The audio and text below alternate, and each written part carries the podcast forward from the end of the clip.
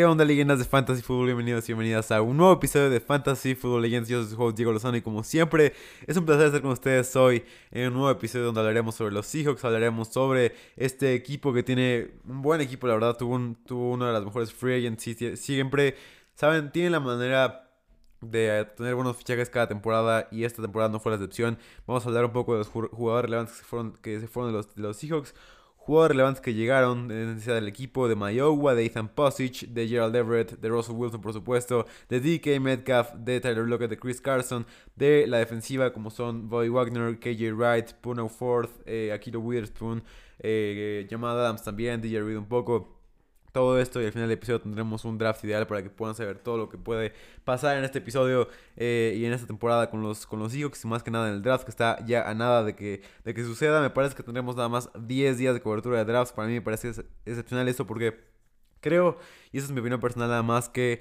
estamos como que valoramos mucho el draft y la verdad no tiene, tan, no tiene tanto sentido valorar tanto el draft porque los novatos casi nunca hacen tanta diferencia en la NFL, sino son más los equipos normales, los equipos, eh, los jugadores que ya están dentro de la liga, los que hacen mayor diferencia. Por eso me enfoco más ahorita en hablar, en hablar de, este, de tema. Pero por supuesto tendremos un poco de cobertura de, de, draft. No es que no sepa, es que tengo, más, tengo como prioridad terminar esta, esta temporada. Y luego, luego empezaremos con lo del draft. Empecemos por el head coach eh, Pete Carroll, que es uno de los head coach que para mí está un poco sobrevalorado. Ya sé que vas a criticar, vas a tirar todo tu, todo tu hate hacia mí, pero la verdad es que ha tomado decisiones muy cuestionables. No sabe manejar a este equipo. Me parece que si con un head coach como Bill Belichick o Kyle Shanahan este equipo, o como tal es McVay, este equipo sería completamente diferente. Este equipo sería tal vez el equipo más exclusivo de toda la NFL y tan solo hubiera un, head coach que tuviera que no estuviera atrapado en el pasado y que tuviera el enfoque de la NFL actual que es de pasar el balón una y otra vez y además tienes uno de los mejores jugadores de la liga ¿por qué no lo haces? además yo creo personalmente que la magia de Pete Carroll no estaba en la, en la inteligencia del juego, sino su magia estaba principal, es, es principalmente la motivación del equipo. Eh, sigue esto todavía un poco, pero creo que los Seahawks cada vez son menos un equipo, o sea, cada vez son más un equipo menos unido. Si ves que se me entendió eso, cada vez se, sale un poco más la como se quita un poco más la química que tiene este equipo la, la compatibilidad que tiene cada uno de sus jugadores con el equipo. Me parece que ya esto se va desapareciendo poco a poco. Conforme se fue desapareciendo la legión del boom se fue desapareciendo esta unidad y química que tiene el equipo. Y a partir de ahí Pete Carroll perdió con poco el control de los, de los Seahawks.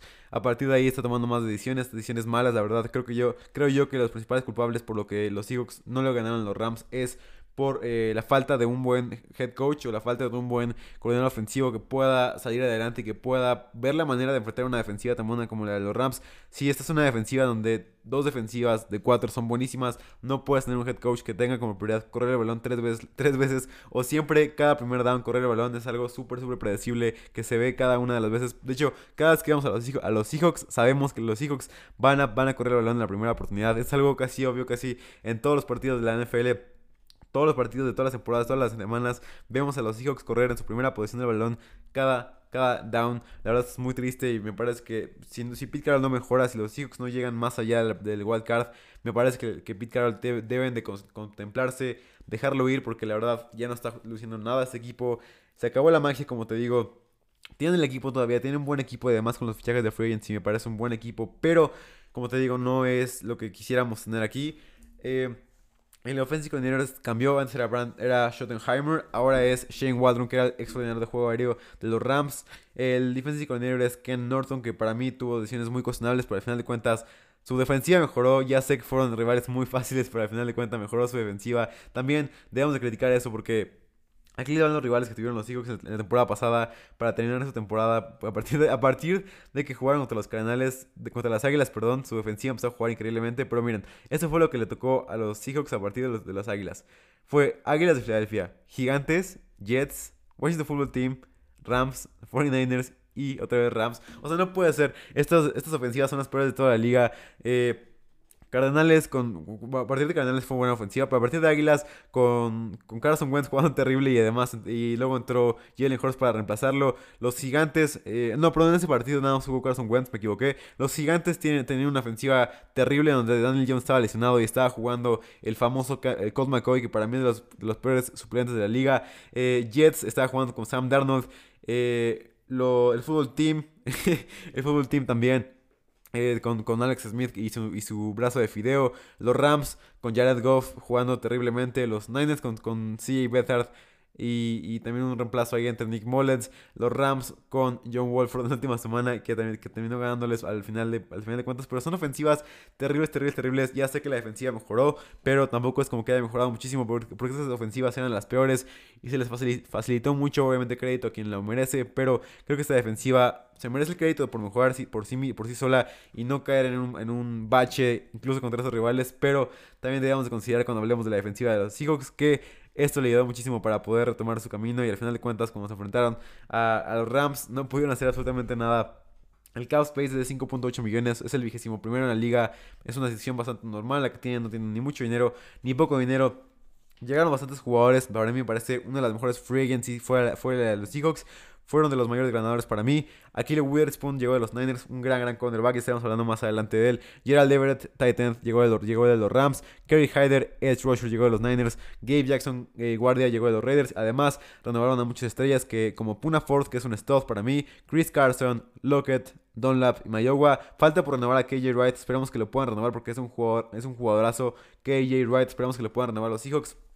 Jugadores relevantes que se fueron fue Shaquille Griffin, el cornerback de los Jaguares, Jaron Reed, defensive interior de los Chiefs, David Moore, wide receiver de las Panteras, Jacob Hollister, tight end de los Titans, se fue a los Bills, Quinton Dunbar se fue a los Leones, Carlos Hyde se fue a los Jaguares, y esos eran todos los jugadores relevantes que se fueron. Necesidad del equipo tienen, para mí tienen, eh, principales para mí son tres, después son un poco de lujos que te puede dar para mejorar. Eh, necesidades principales para mí es el número uno, Edge Rusher, número dos, Center, y número tres, Defensive Interior.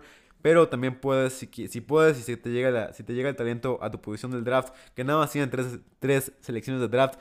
Algo muy triste para los chicos, pero nada más tienen tres.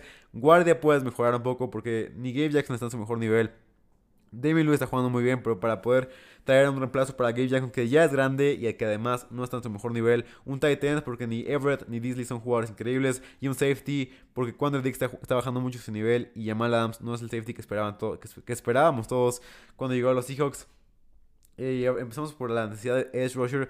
Yo creo que es una necesidad muy grande porque Benson Mayowa jugó terriblemente la temporada pasada. Es un, es un pass rusher que no tiene absolutamente nada de pass rusher. Es muy bueno en coverage. No, no estoy diciendo que no sea bueno en coverage. Es bueno en esto, pero la verdad, presionar el quarterback es bastante eh, debajo del promedio porque no me gustó nada lo que vimos de Benson Mayoga. Tuvo nada más 6 goles para el quarterback. Fue el décimo peor edge con 50% de snaps en presión del quarterback con nada más 34 presión del quarterback. Para comparar este número, eh, Shaquille Barrett tuvo 66, así que puedes ponerle en la balanza esto. Y tuvo, eh, para terminar este punto, tuvo nada más 5.5 de pressure rate. Si quieres compararlo con alguien bueno, Bosa tuvo 10.5 de pressure rate esta temporada. La temporada pasada, perdón. Y como te digo, es algo bastante malo. No pueden presionar el quarterback los Seahawks por, por parte de sus edge rusher. Por supuesto, Bobby Wagner y Jamal Adams son increíbles, increíbles, increíbles. Presionar el quarterback les ayuda muchísimo para, para hacer top 10 en presión de la liga. No estoy criticando eso, pero sí, puedo, sí critico que necesitas. Si tienes un edge rusher, para mí es un poco de lujo. Porque mira, te voy a decir porque si tienes un edge rusher que pueda presionar junto con Bobby Wagner, junto con Jamal Adams que puede presionar increíblemente, junto con Akil Witherspoon que puede presionar increíblemente, junto, junto con DJ Reed que presiona súper, súper bien me parece que sería algo increíble tener a un Edge Rusher Elite o por lo menos que pueda jugar muy bien y que se convierta en Elite en algún momento. Si algo es bueno Pete Carroll es eh, convirtiendo las estrellas en convirtiendo los jugadores normales en jugadores muy buenos. Me parece que si traes uno nuevo o si le das más snaps a Shaquem Griffin sería una gran, gran opción para ti. Y como, como aficionado a los Seahawks y como, como si eres parte de los hijos también, me encantaría ver más snaps de Shaquem Griffin como Edge Rusher porque él, él sí llegó al, al quarterback los pocos snaps que tuvo y ayudó mucho a la defensiva. Benson Mayowa ni Carlos Dunlap llegaron al quarterback. Kerry Hyder, por otro lado, me parece un fichaje sensacional como diría el maestro Burak. Fue un stop temporada pasada. En Pass Rush no fue élite, eh, pero aún así fue muy muy bueno en esto, la verdad. Tuvo un maldito promedio de 7.7 en Pass Rush, o sea, fue bastante bueno. No fue élite como te digo, pero fue bastante bueno y puede ayudar muchísimo a los Seahawks en cualquier aspecto del juego. Eh, en coverage fue increíble, vimos esta jugada contra los Eagles, que también lo puse en mi Twitter por si quieres checarlo. Vimos esta jugada contra los Eagles, en donde Jalen Hurts sale hacia la derecha en una reversible, Carson Wentz sale a recibir, eh, ve que Jalen Hurts va a hacer el pase hacia Carson Wentz, y Kerry Hyder lo detiene a Carson Wentz, lo sigue a Carson Wentz con toda su velocidad, con toda su velocidad del mundo, y además lo detiene, y esa, esa, jugada termina nada más una jugada de 4 yardas. Nadie más iba a cubrir a Carson Wentz, pero adivinen quién lo cubrió, Kerry Hyder, que es una malita bestia, leyendo los movimientos de los quarterbacks y leyendo también todos los movimientos de todo el equipo, de todo el campo. algo súper valuable en la NFL porque Actualmente hay pocos edge rushers que puedan leer bien, la, leer bien el juego y puedan ser buenos en coverage. Kerry Hyder es uno de ellos para mí. Es top 10 en coverage eh, actualmente. Habrá que ver qué tanto baja su nivel con, porque ya tiene 30 años, ya va a cumplir 30 años.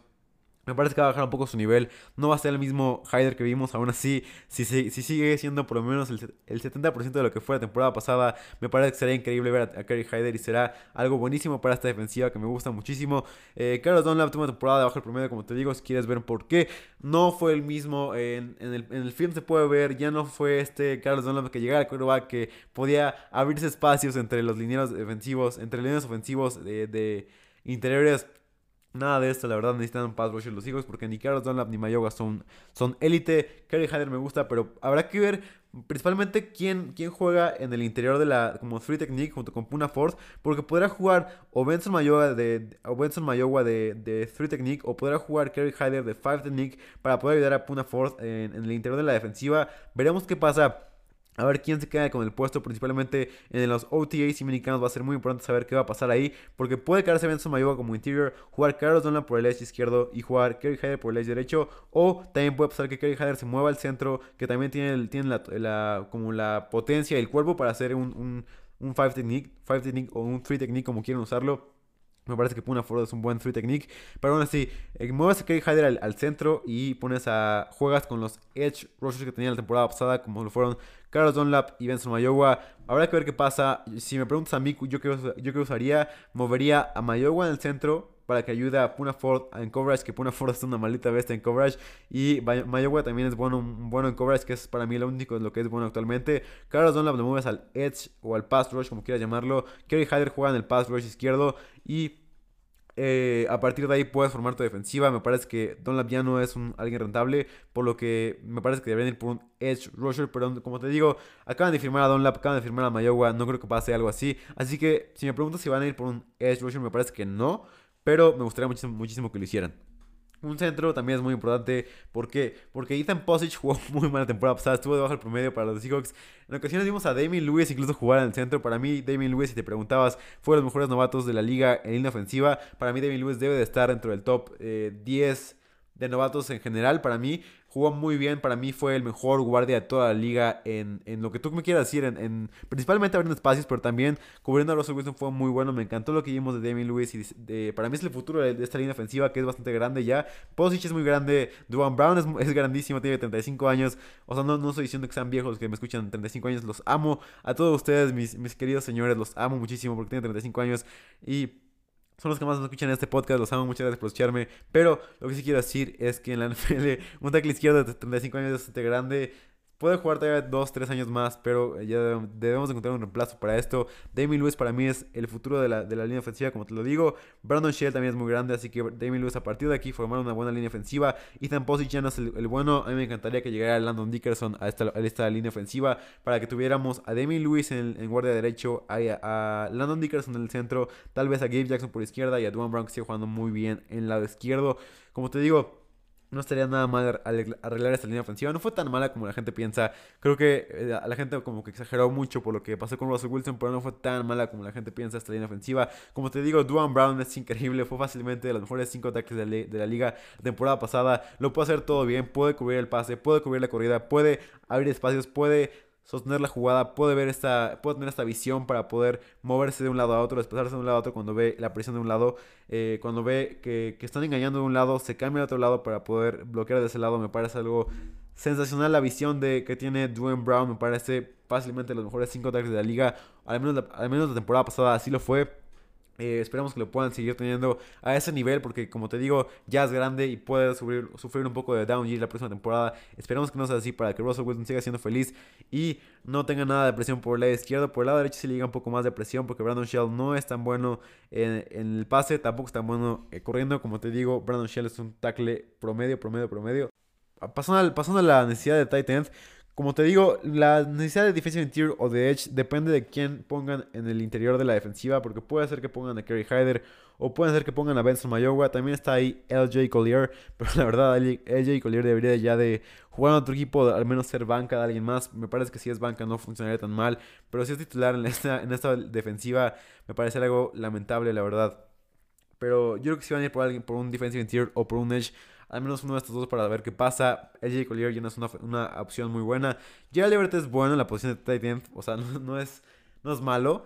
Pero tampoco es increíble. Y Disley es bueno bloqueando, pero tampoco es bueno recibiendo. Me parece que puedes, en esta ofensiva, en este mundo donde todos somos más codiciosos cada vez, cada vez más, ¿por qué no traer un nuevo Titan, traer un Titan que sea muy bueno? No digo que en este draft porque tienes nada más tres selecciones, pero yo digo que en la, por lo menos la próxima free agency o por lo menos el próximo draft, hablando, muy, hablando más a futuro, me encantaría que los Eagles fueran por un Titan como por un lujo más. O si, si pueden hacer un trade por ahí por un, por un Titan increíble, me gustaría muchísimo, la verdad. Pero hay que ver qué pasa, la verdad. Nadie puede predecir qué va a pasar en la, en la Free Agency la próxima temporada. O en el deadline de, de trades de la, la, temporada.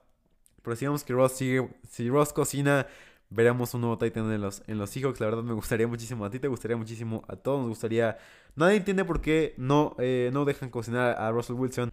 Pete Carroll, si me estás escuchando, viejito hermoso, tira tu chicle y deja a Ross cocinar. Let Ross cook, baby. Porque Russell Wilson es fácilmente los mejores 5 quarterbacks de toda la liga. Y fuck, no puedo creer que no lo dejen cocinar, que le dejen, que le dejen nada más 20 pases por partido. Es algo increíble, la verdad no puedo entender que pasa ese tipo de cosas. La verdad me pone muy enojado.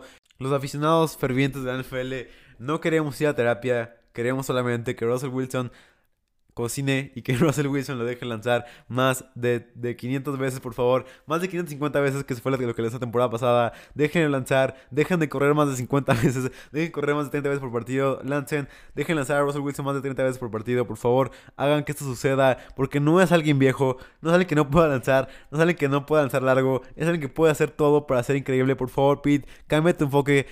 Tu tiempo se está acabando, ya, por favor, deja cocinar a Russell Wilson porque no lo dejan lanzar pases y todo el mundo eh, todo el mundo se va de chingada cuando, cuando Russell Wilson no lanza pases. Y la verdad estoy muy triste por eso. Tuvo 8.81 para que vean un poco lo increíble que Russell Wilson incluso esta temporada. Esta temporada, la temporada pasada, hace dos, hace dos temporadas, hace tres temporadas, hace cuatro temporadas, hace cinco temporadas, Russell Wilson ha sido increíble, ha sido top 5 de la liga. Incluso al principio de temporada todos decíamos que Russell Wilson debía, debía ser el MVP de la liga. A, pesar, a partir de la, semana contra los Rams, todo se fue a la mierda. Pero ahorita les diré por qué y qué, cómo podemos, cómo puedo decir esto en estadísticas, pero para ver lo increíble que fue la temporada pasada, incluso con los pocos pases que lanzó Russell Wilson, tuvo 8.81 de average depth of target. Como les digo, a partir de 8 es un buen depth of target. Si te preguntas qué tan importante es, eh, es lanzar largo el balón, en la actualidad es lo más importante de la NFL. No, ni siquiera hay duda, todo el mundo lo sabe, todo el mundo que ve el film sabe que lo más importante en un quarterback es que pueda lanzar largo y pueda extender el campo la mayor parte de las veces que se pueda. Lanzó 68 pases largos, fue el octavo mejor de la liga. Lanzó 13 touchdowns en pases de más de 20 yardas, fue el número 1 de la liga. Fue el quarterback con más touchdowns bajo presión con 14. Tuvo 1264 yardas bajo presión, fue el segundo mejor solo, solamente detrás de Justin Herbert. Y por último, el tipo lanzó, maldita sea, 40 toris. no puede ser que critiquemos a Russell Wilson de alguna manera Critica al sistema, no criticas a Russell Wilson, es la frase de hoy. Critica al sistema, no criticas a Russell Wilson. Let Ross cook. Eh, para que veas lo que pasó a partir de la, derrota contra los Rams en la semana 10 todo se fue a la mierda. No, no lo digo eh, no lo digo por chiste. Verdaderamente todo se fue a la mierda con, con Russell Wilson, con sus yardas, con sus touchdowns, con sus pases completos, con su, con su acción de fantasy, con DK Metcalf. Todo, maldita sea, se arruinó porque Pete Carroll le dio miedo seguir con esta tendencia perdedora y dejó de, dejar de cocinar a Russell Wilson. Aquí te va las estadísticas por si no me crees que por si no me crees que todo se fue a la mierda contra los Rams. Después de partir contra los Rams la semana 9, Ross dejó de cocinar. El dueño le dijo que cocinara menos al, mejor chef del mundo. Es algo así como si eh, para los que para los que viven en México, que es la mayor parte de mi audiencia, hagamos como si, como si Enrique Olvera no fuera el chef de Puyol y no fuera el dueño de Puyol, perdón, y, el dueño de Puyol le dijera a Enrique Olivares, oye güey, estás, estás cocinando muy bien, deja de cocinar tanto porque a alguna persona no le gustó lo que hicimos, deja de cocinar tanto y por favor deja de, de, sorprender a nuestros, a nuestros clientes. Eso fue exactamente lo que le dijo Pete Carroll. Bueno, no fue, exactamente, fue lo que le dijo Pete Carroll eh, hipotéticamente a, a, Russell Wilson. En los primeros nueve juegos de los Seahawks, Russell Wilson lanzó 334 pases, 37.1 pases por juego. Después después de la derrota contra los Rams, Russell Wilson lanzó 256 pases, 36.5 por juego. No fue tan mala esta estadística, pero ahí les va. A partir de aquí es donde debemos de gritar todos, donde debemos de, llevarnos las manos a la cabeza para, para estar tristes de esto. Si hablamos de yardas también, todo se fue a la chingada. Los primeros nueve juegos, Russell Wilson lanzó 2.789 yardas, 389.4 por juego. En los juegos después de este partido contra los Rams, Russell Wilson lanzó 1.423 yardas en 7 juegos, 203 yardas por juego. en Fantasy también todo se jodió con Ross. En las primeras 9 juegos de Seattle, Ross era QB3 de la, de la liga, promediaba 27.8 puntos por juego. Después del partido contra los Rams fue el QB13 y promedió 17.8 puntos por juego. Dejemos cocinar al mejor chef del mundo. Dejemos cocinar a Enrique Olivares. Dejemos que Russell Wilson sea libre. Dejemos que Russell Wilson se suelte el cabello. Mueva su cabeza de un lado a otro. Se peine.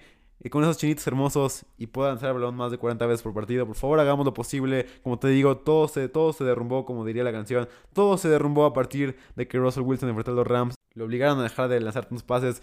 DK es una bestia, todos lo sabemos, todo el mundo lo sabe que DK, DK Metcalf Incluso si no lo conoces, ves una foto de él, buscas a DK Metcalf en Google. Si no lo conoces y eres novato en este, en este podcast, busca a DK Metcalf en Google. Vas a ver a qué me refiero. Es una maldita bestia. Ojalá le pudieran dar de más de 150 targets por partido. No, perdón, más de 150 targets por, por temporada. Más de 10 targets por partido. La verdad es que lo que todos pedimos en el mundo. El mundo sería el mejor lugar para vivir si DK Metcalf recibiera 10 targets por partido. Para, para ver lo que puede hacer con este, con este tipo de volumen. Vemos que siempre tiene de 6 a 8 targets. Puede recibir nada más 4, 4 reacciones de 100 yardas.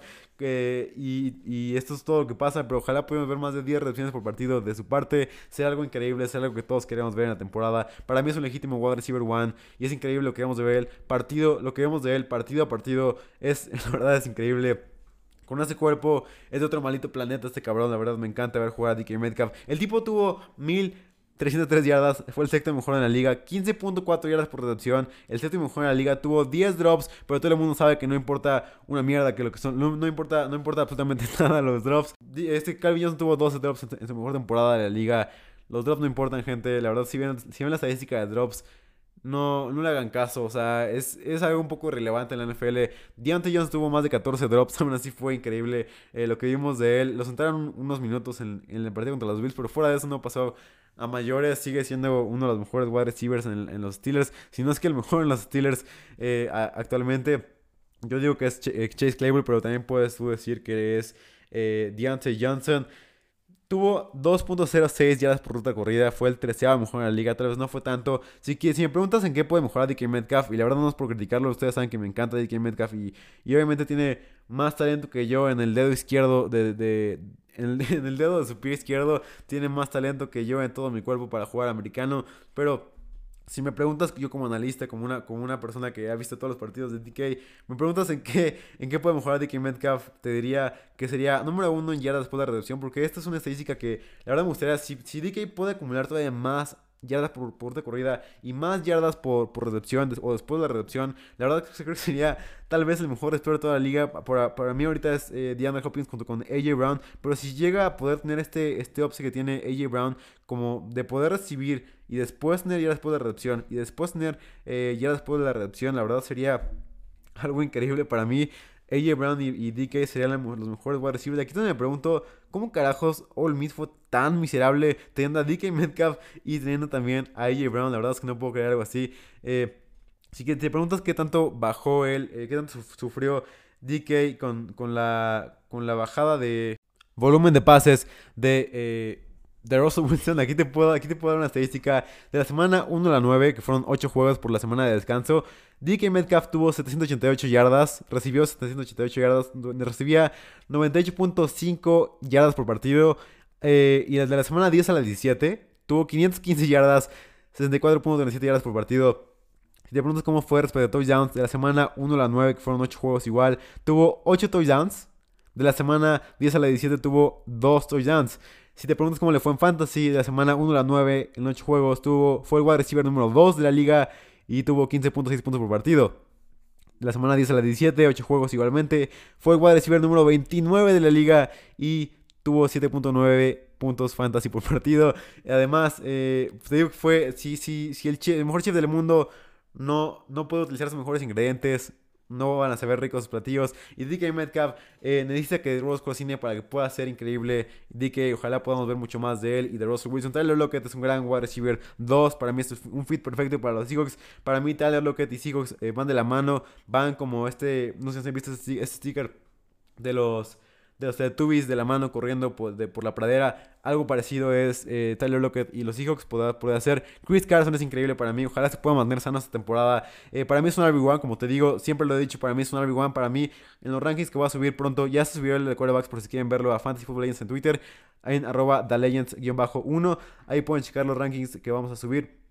Pero eh, si, no, si no quieres que escribirlo desde ahorita, te puedo, te puedo escribir en el link de la, en las notas del capítulo te puedo escribir que cuál es el, cuál es el arroba. Aún así, como te digo, eh, para mí Chris Carson es el RB13 de la liga. Para mí es un RB1, como te digo fácilmente. Tuvo 3.2 yardas después del contacto por acarreo. Fue el noveno mejor en este, en este rubro. Y la demás lo mismo recibiendo más balones. Esto, es muy, muy eh, importante para el fantasy, por supuesto, porque nos dan un maldito punto por recepción. Es algo muy importante, por supuesto. Tuvo un target share de 22.2. Fue el octavo mejor de la liga dentro de los corredores. Solamente Karim Hunt y Camara tuvieron más touchdowns eh, por aire que Carson recibiendo. Además tuvo 7.8 yardas por protección, un número bastante, bastante bueno. Eh, pasando rápidamente a la defensiva para que sepan un poco más, o por supuesto más brevemente, porque este podcast es enfocado principalmente en fantasy, pero si quieres saber más de la defensiva, eh, Bob Wagner para mí es un stud increíble. Para mí eh, es actualmente el mejor, o sea, mira, te voy a explicar, voy, a, ir un poco más lejos en este.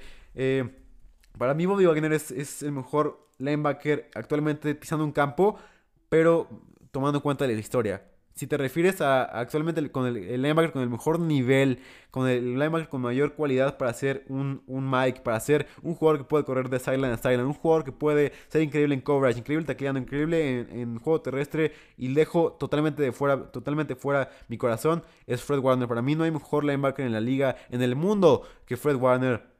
Pero después de él, para mí, el segundo mejor linebacker de la liga es Bobby Wagner. Fácilmente, fácil, fácilmente. Para mí, si me, si me preguntas sobre esto, no hay mejor linebacker y por mucho, por mucho que, que Bobby Wagner cuando se trata del juego terrestre. Cuando se trata del juego terrestre, ver a Bobby Wagner es un maldito espectáculo. Ver a Bobby Wagner en el juego terrestre es una. Es una. Es como ir a ver una ópera en Australia. Para mí, Bobby Wagner es una. Es un. Es una gozadera para mí. Todos debemos de llorar cuando vemos a Bobby Wagner ver jugarlo, ver, verlo jugar, perdón, de, de esta manera con, con, la carrera leyendo. Nunca ha sido arrastrado por ningún, por ningún tackle en el juego terrestre si quieres saber cómo debe de jugar un linebacker a la defensiva contra la carrera, ve un poco del film de Bob Wagner porque es algo, es una maldita locura, te lo digo así. KJ Wright es un super stuff, para mí fue top 10 la temporada pasada de linebackers, pero no lo han renovado, habrá que ver qué pasa. Ya sé que si eres aficionado a los que estás impaciente porque renuevan a KJ Wright. Porque esta dupla de linebackers es de las mejores que hemos visto en mucho, mucho tiempo. Eran parte de la de Legion of Boom y siguen siendo increíbles. No sé cómo eh, mejor que Chabelo estos güeyes. KJ Wright y Bobby Wagner, la verdad me encanta verlos jugar. Aquí le Witherspoon fue un super, super stuff para la defensiva de los Niners. Pero eh, no sé por qué, no sé qué le pasó a John Lynch. Pero dejaron ir a Kilo Witherspoon. Para mí fue una, una baja sensible, muy sensible para los Niners. Para mí va a ser el cornerback número uno consolidado de los Seahawks. Para mí es un upgrade total para, para los Seahawks. Para mí, Kilo Witherspoon puede convertirse en este cornerback que todos queremos ver, que todos queremos. Eh, para mí, te puedo decir esto con, todo, con todas las, eh, las agallas que puedo, que puedo poner. Kilo Witherspoon puede convertirse en el Richard Sherman de esta defensiva. Y es para mí el mejor fichaje de toda la malita free agency, Kilo Witherspoon a los Seahawks. Fue un acierto total para, para, para, el GM de los, de los Seahawks, para Pete Carroll y para todos que tomaron parte de esta decisión. DJ Reed también era parte de los Niners. Para mí, esta, esta defensiva tiene tres stops de los Niners. DJ Reed, que fue bastante bueno y ahora es muy, muy bueno. Kerry Hyder y Akira Witherspoon, que los tres eran de los Niners. Me encanta ver jugar a estos jugadores. DJ Reed es un gran jugador. Incluso en IDP jugaba muy bien, sabe taclear muy bien. Pero además sabe presionar el quarterback de increíble manera y ayuda muchísimo al juego de, de pass rush de los Seahawks.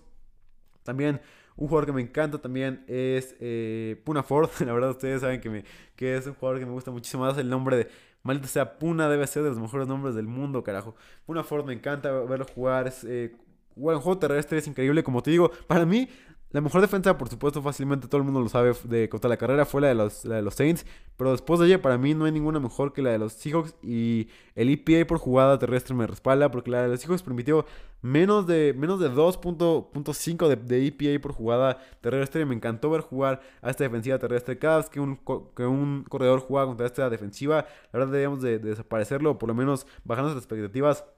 Jamal Adams es un safety increíble, verdaderamente increíble. No, no me malinterpreten, es, es de los mejores que podemos ver cuando se trata de pass rush. Para mí, cómo llega el quarterback, cómo puede quitarse cualquier tackle que se le ponga encima con esta maldita eh, elusividad que tiene. Es increíble lo que vemos de Jamal Adams, pero fuera de eso, para mí Jamal Adams no merecía dos primeras rondas. Para mí Jamal Adams no es este safety que pueda hacer en todo, que pueda estar en todo, en todo el campo y que pueda tener tanto la corrida como, la, como, las, como los pases en coverage. Lo único bueno para mí de Jamal Adams es el pass rush, que no estoy quitándole mérito. Para mí es, sensacional lo que vemos de Jamal Adams semana tras semana. Pero sí necesitamos ver mucho más de Jamal Adams en otros aspectos para, para que podamos decir que vale la pena este movimiento. Hugo Amadi no es más mal con el back del slot. Y me parece que es toda esta defensiva de este, de este equipo también. Muchas gracias por decirme aquí en este episodio de los Seahawks. Pásala súper bien.